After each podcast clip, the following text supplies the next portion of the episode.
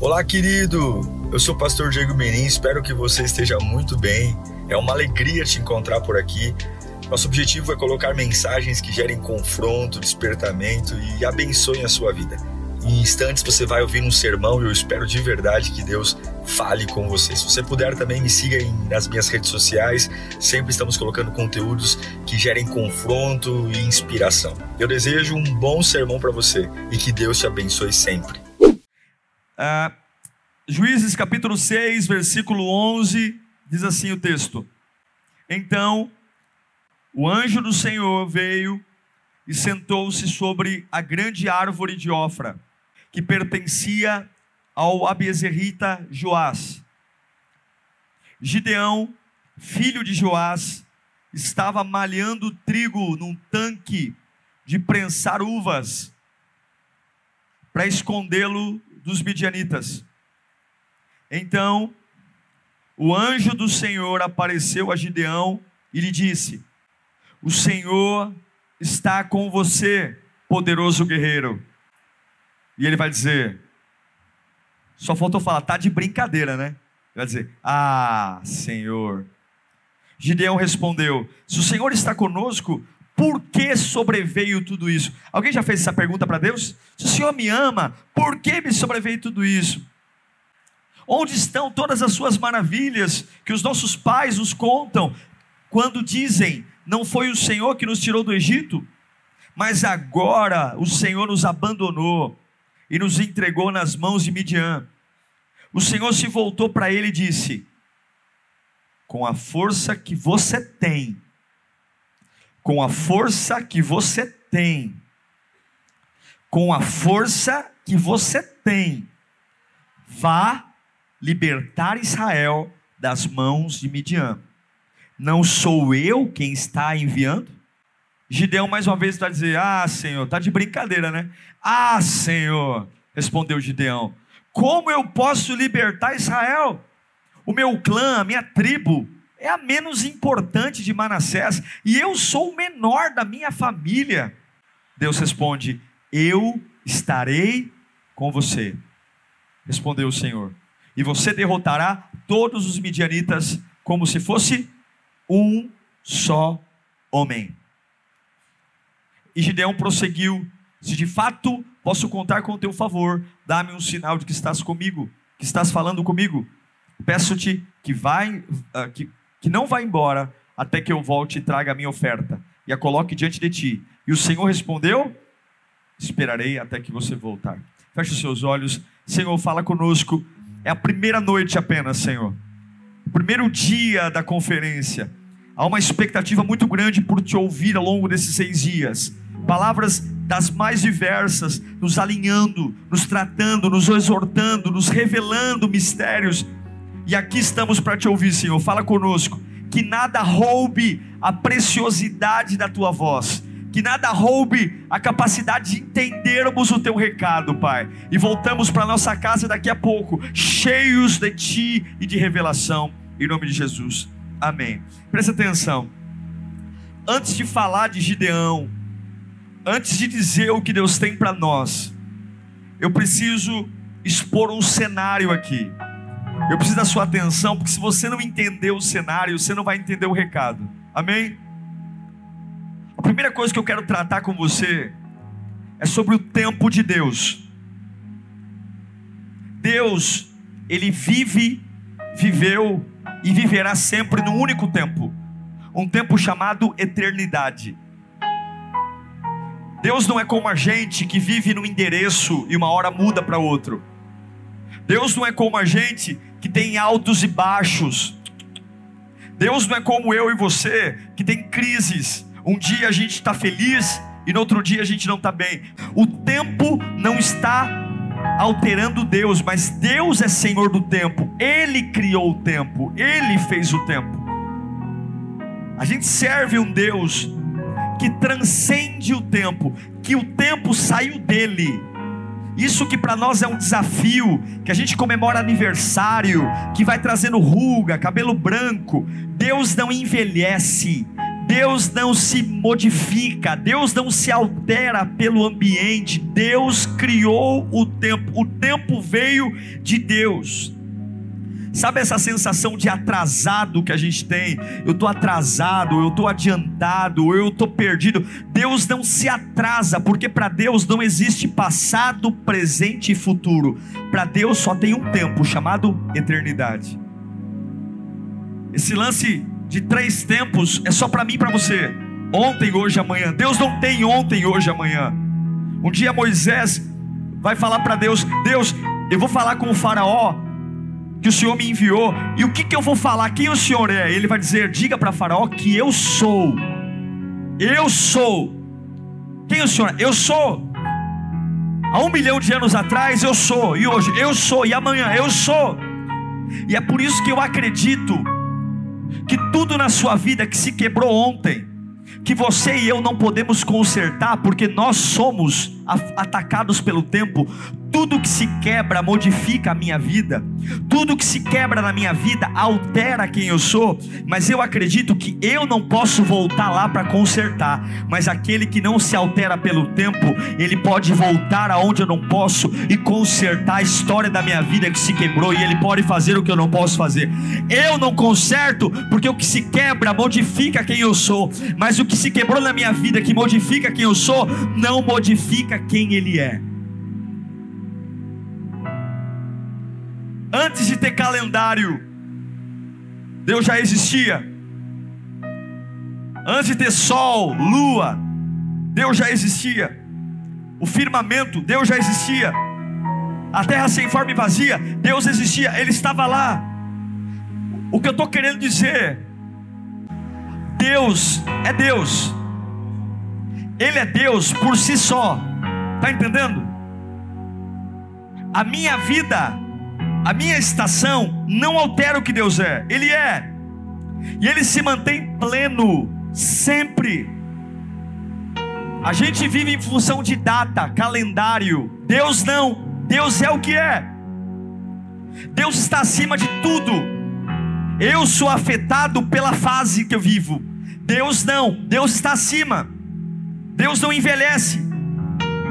Agora, o que eu quero que você entenda é que antes que houvesse consciência humana, partido político, antes que houvesse filosofia, teologia, medicina, matemática, ou antes que houvesse tudo aquilo que você e eu entendemos, Deus já era o que é. Deus criou tudo, tudo. Mas tem algo que a gente não para para pensar. Eu sei que Deus sempre existiu. Eu sei mas eu esqueço quem eu sou nesse processo. Será que eu só existi quando ele fez Adão e Eva? Será que eu só passei a existir quando Adão e Eva foram feitos do barro? Será que é só a partir daí que o homem existe? Será? A Bíblia diz para mim, em Efésios capítulo 1, versículo 4: Porque Deus nos escolheu nele. Repita comigo: eu fui escolhido. Deus me escolheu nele antes da fundação do mundo, para sermos santos, irrepreensíveis em Sua presença. Olha o 5. Em amor, nos predestinou, antes de ter o destino, Ele fez algo pré, para sermos adotados como filhos por meio de Jesus Cristo, conforme o bom propósito da Sua vontade. Olha o 6. Para o louvor da Sua glória, a qual nos deu gratuitamente no amado. Olhe para mim. Eu e você dominamos o tempo, as estações, a gente sabe a família que mora, o sobrenome que tem, o salário que ganha, o nível de escolaridade. Nós estamos de cabeça mergulhados nesse tempo. Na idade que tenho, na expectativa de vida do brasileiro, no salário mínimo. Mas Paulo está dizendo que antes do tempo que eu e você conhece existir, Deus já tinha pensado em mim falado comigo e ele já me conhecia antes mesmo do próprio tempo ter sido criado. Esse texto de Paulo nos indica que existe um propósito para mim antes do mundo natural ser criado. Existe um plano para mim antes das leis humanas, seja a gravidade, lei da física, lei do movimento, antes de qualquer lei ser criada, Deus já tinha um plano. Jeremias vai nos ajudar a entender isso. Quem está comigo aí? Jeremias capítulo 1, versículo 4 diz assim: A palavra do Senhor veio a mim dizendo: Antes, antes, antes do seu pai falar com a sua mãe, do seu pai paquerar a sua mãe, antes do tornozelo da sua mãe inchar na gravidez, antes da contração, antes, antes de formá-lo no ventre, eu te escolhi. Antes de você nascer, eu separei. E designei você profeta às nações. Antes, antes, é difícil para mim pensar em algo antes do meu nascimento, antes do meu pai e a minha mãe namorarem e ela engravidar, porque eu aprendi que tudo que eu sou é o que eu tenho aqui agora. Eu sei que algumas pessoas aqui já gastaram mais de 20 anos da sua vida tentando se encaixar num lugar, se encaixar numa uma família, se encaixar numa empresa, se encaixar num partido político e até hoje não conseguiram. Eu sei que tem pessoas aqui tentando se encaixar até hoje e fala, pastor, eu não consigo, eu sou sempre um desajustado. Eu sei que tem pessoas que não conseguem se encaixar em fases e eu quero dizer que talvez o motivo de você até hoje não ter se encaixado em lugar nenhum, seja porque você nunca parou para se adaptar ao que Deus fez a seu respeito.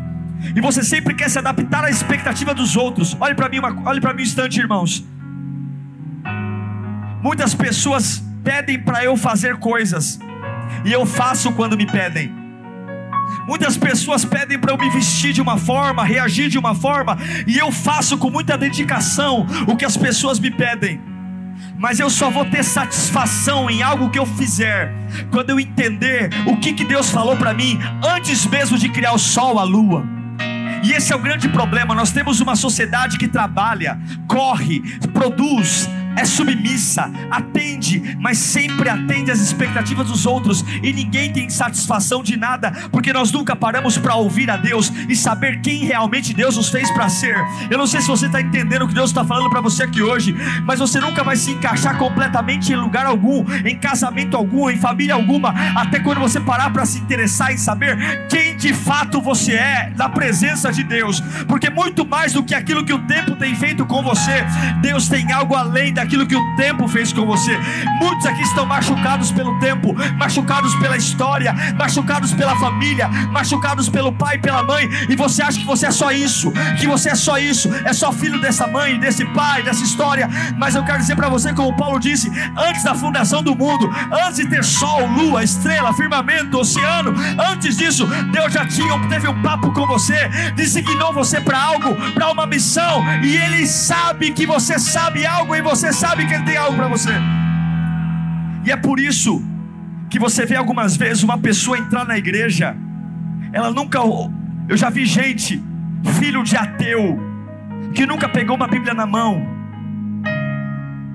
nunca veio para um culto, nunca entrou numa igreja evangélica, e ele vem para a igreja, tudo é estranho, tudo é estranho. Ele nunca esteve aqui porque o pai dele é ateu, a mãe dele é ateu, mas de repente, mesmo sem na vida, no tempo humano, ele tem estudado a Bíblia, tem feito teologia. No momento do culto, as lágrimas começam a rolar, e ele começa a dizer: Eu estou ouvindo, eu estou ouvindo Deus falar comigo. Como pode? Eu estou ouvindo Deus falar comigo, sabe por quê? Porque antes de tudo ser criado, Deus já falou com você, Deus já falou com o seu espírito. Existe uma voz que o teu espírito conhece porque antes da fundação do mundo, Ele diz que Ele te conheceu, te separou e te designou. Eu quero dizer que essa conferência é uma conferência para romper, porque você não será o que o tempo fez com você, você será o que Deus projetou para você.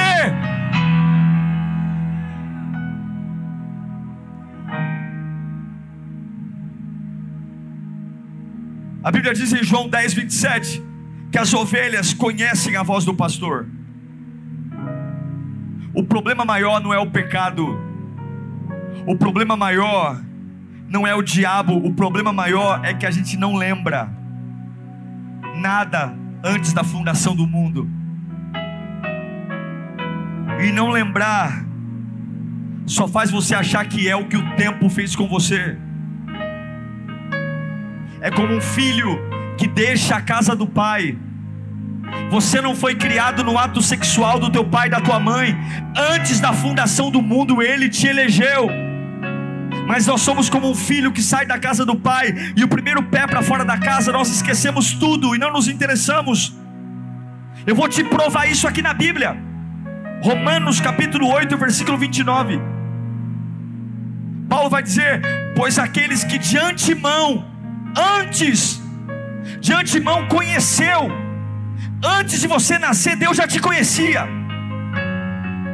Deus já falou com o teu espírito, já colocou algo sobre você e também predestinou para serem conforme imagem e semelhança do seu filho, a fim de que ele seja o primogênito de muitos irmãos.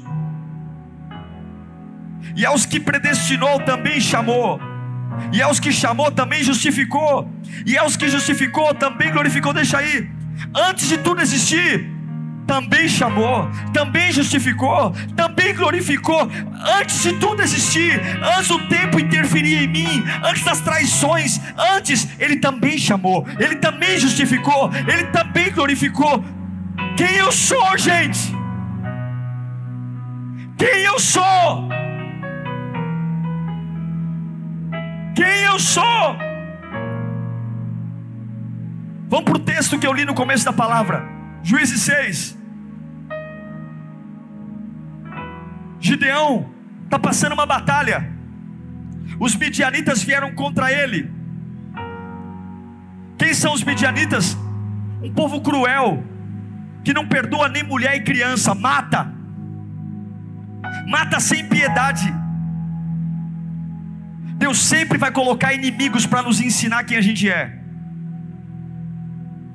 Amigos não nos ensinam quem somos. Deus levanta inimigos para mostrar quem a gente é. E Deus pega o pior inimigo e põe no calcanhar de Gideão. Eles plantam, os midianitas roubam. Eles plantam, os midianitas roubam. E por que, que os, midianitas estão lá? Porque o povo de Deus se afastou dos caminhos do Senhor. Outros deuses, pecado, idolatria, e Deus os afastou, colocando os midianitas no calcanhar. E nesse texto, olhe para mim: Gideão está escondendo trigo, malhando trigo escondido no lugar que pisa em uva, porque ele está com medo bênçãos que virão do medo e não da alegria. Essa situação que você acha que está te matando, Deus está colocando esse inimigo para ser um professor, para você entender quem você é. Deus colocou o pior inimigo no calcanhar de Gideão, para Israel lembrar quem Israel era. Esse medo, esse pavor, são ajustes necessários para eu lembrar quem eu sou, porque eu esqueci. E Deus está usando os midianitas para Gideão lembrar quem ele era. Gideão está malhando trigo no lugar que pisa em uva, ou seja, ele está trabalhando no lugar provisório. Ele está desconfortável. Malhar trigo no lagar é desconfortável. E sabe como Gideão vive? Olhe para mim, como agricultor. Repita, agricultor. Essa era a profissão de Gideão, agricultor. É isso que o tempo fez com ele. É isso que a história fez com ele. Falou: Você é um agricultor. Você é um agricultor. E como bom agricultor, o que, que todo agricultor quer? Plantar e colher. O que, que todo agricultor fica feliz? Plantar, colher, estocar trigo no armazém. E é isso que Deus está impedindo que Gideão faça. O que, que o midianita faz? Tudo que impede Gideão de ser um bom agricultor. É exatamente naquilo que Gideão aprendeu a ser. É exatamente naquilo que a Gideão aprendeu a viver, ganhar a vida. É nisso que o midianita vem e arrebenta.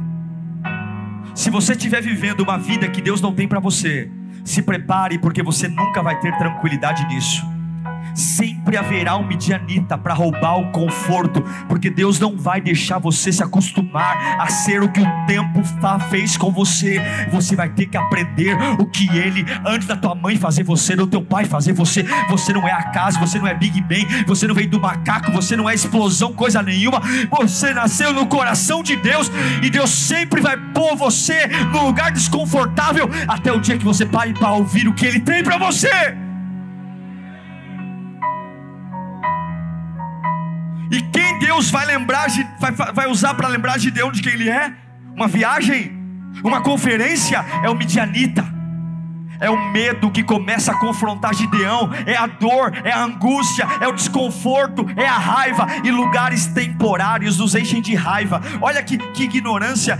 Gideão olha para Deus e fala: Onde você está? Eu sei que tem gente aqui passando por situações de raiva, ódio, estão desequilibrados, porque é exatamente isso que lugares temporários fazem com a gente. A notícia que corre é: os midianitas estão matando o nosso povo, estão roubando tudo que plantamos, estão saqueando nossos estoques. Mas eu estou pregando para você que o teu Deus, ele não é refém do tempo, ele está acima. E sabe o que acontece? Gideão está malhando trigo no lagar. Qual é a profissão de Gideão? Qual é a profissão de Gideão? Agricultor é o que o tempo fez com ele, agricultor é o que a vida fez para ele, é isso que o pai dele ensinou para ele, é isso que a mãe dele ensinou, é isso que a condição financeira deu, é isso que o bairro fez, é isso que o tempo fez com ele. Ele é um agricultor, e agora o anjo vai lá, naquele lugar desconfortável que ele está. O anjo chega perto dele e fica olhando para ele, olhando, olhando, Olhando para quem? Quem ele é? Quem ele é? Agricultor é o que ele acha que é, é o que o tempo fez com ele. Agricultor é o que a história fez com ele, é isso que ele acha que é. E aí o anjo olha para ele, naquele lugar desconfortável que enche ele de raiva, e o anjo vai dizer: não o que o tempo fez com ele, mas aquilo que o Deus que antes da criação do mundo o elegeu e o predestinou. O anjo olha para o agricultor com uma enxada na mão e fala: Ei, Deus é contigo, poderoso guerreiro.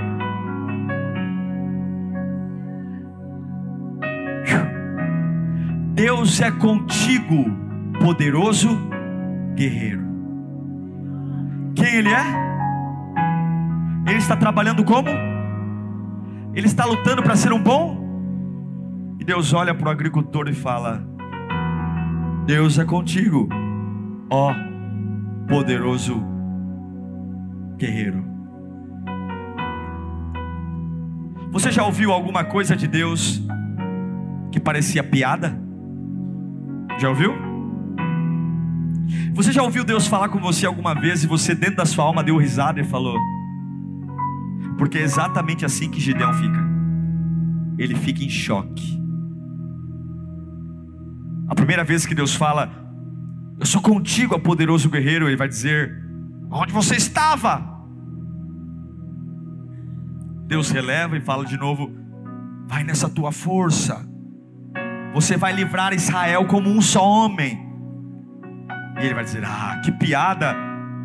A minha família, a minha tribo é a mais fraca de Manassés, e eu sou o menor da minha casa. Eu quero dizer que você vai entrar em choque hoje porque você está fazendo de tudo para ser um bom agricultor. Você está fazendo tudo para manter a história da tua vida no eixo. Pastor, eu só quero estocar o trigo. Pastor, eu só quero um emprego que pague minhas contas. Pastor, eu só quero responder às, às expectativas do meu pai e da minha mãe. Pastor, eu só quero paz para eu dar orgulho para alguém. Deus está dizendo: não eu vou colocar o pior inimigo para ser seu professor. Porque eu não dei meu filho para você ser o que o tempo diz que você é. Eu não entreguei meu filho Jesus para você ser a expectativa das pessoas. Eu já bati um papo com teu espírito antes de tudo acontecer. Eu já fiz algo que tem começo, meio e fim. E eu não vou deixar você ser um agricultor, coisa nenhuma. Eu vou até o lugar onde você está plantando e eu vou convocar teu espírito, porque eu fiz você para ser guerreiro. Eu não fiz você para plantar, para colher. Eu fiz você para, como um só homem, colocar Israel de volta no trono e glorificar o meu nome. Eu não sei quantos agricultores temos aqui, mas o Deus que fez você antes da tua mãe conhecer teu pai, ele está gritando nos quatro cantos dessa igreja: Eu sou contigo, ó poderoso guerreiro. Talvez isso não combina com o teu nome, não combina com a tua profissão, não combina com o teu salário, mas é isso que você tem, ou você engole, ou você aceita, ou você nunca vai se encaixar em lugar nenhum.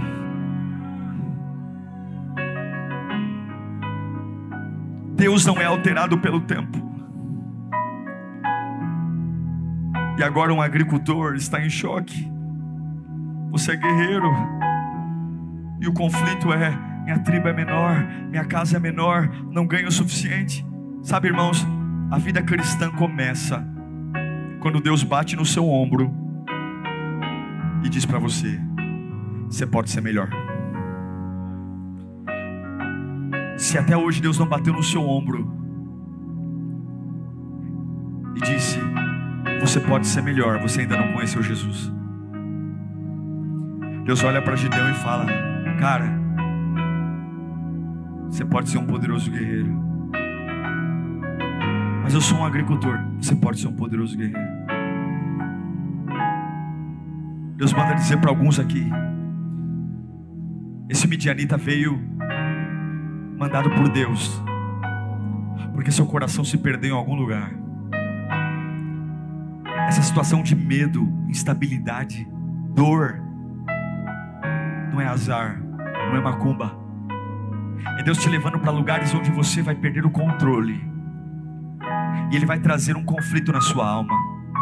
Ele vai falar algo que parece ser piada. Mas você vai ter um casamento decente para a glória dele. Você vai ter uma vida espiritual sadia.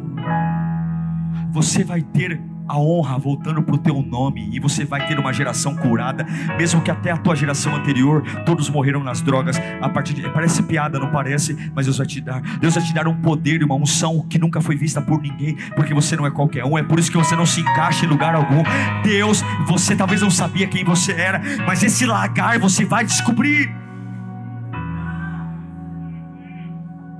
É Deus pegando um garoto pobre, menor, agricultor, e dizendo: como um único homem, como um único homem,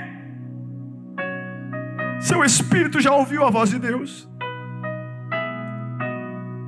É por isso que a gente vê algumas crianças que se entregam chorando lá no Kids. Crianças que não sabem nem falar, choram por isso que você traz uma pessoa para a igreja. Porque você é muito mais do que o que teu pai e tua mãe te ensinou. Ele já bateu um papo com você. Jeremias, antes eu te elegi. Você tem que saber quem você é. Não dá para viver mais baseado no quanto eu ganho de salário. Não é isso que me define. Não dá para viver mais baseado quanto eu sou amado. Ah, se eu, se eu recebo amor das pessoas, eu me dou bem. Se as pessoas me desprezam, não, não, não dá para viver nisso. Não dá para viver baseado no quanto eu posso comprar ou no quanto eu posso viajar. Não dá para viver baseado no quanto eu consigo retardar os efeitos do tempo, tirar os pés de galinha. Não, eu não posso viver sobre o efeito do tempo. Eu tenho que viver aquilo que Ele na eternidade disse a meu respeito. E eu sei que o diabo está muito preocupado que você entenda isso hoje, que você se interesse por isso hoje. Mas eu sei que essa palavra está cortando a sua alma hoje. Eu sei que hoje você vai cortar as cordas que te prendem ao tempo, que te prendem ao agricultor que a vida te fez ser. E vai ouvir de Deus uma piada, como um pobre garoto vencer o maior exército do seu tempo. Chegam 32 mil homens, e Deus diz: é muita gente. Dos 32 mil ficam só 300. Gideão com mais 300. Só para mostrar que tem coisas, tem capacidades que só vão ser liberadas quando você se interessar em saber quem Deus fez você para ser. Pare de ser desenhado pelas pessoas. Pare de querer atender às expectativas das pessoas. Pare de querer ser um agricultor. Pare. Pare de querer lutar para ser um agricultor. Ouça, você está prestes a viver um tempo novo em 2020. E Deus não vai permitir que algo flua na sua condição natural. Ele precisa que você ouça Ele te chamando agora. A unção de Deus está aqui e Ele vai varrer para fora tudo que o tempo fez com você. Tudo. Eu sou contigo, homem valente. Eu sou contigo, poderoso guerreiro. Eu sou contigo, desprezada pelos pais. Eu sou contigo, falido. Eu sou contigo, desempregado. Eu sou contigo, depressivo.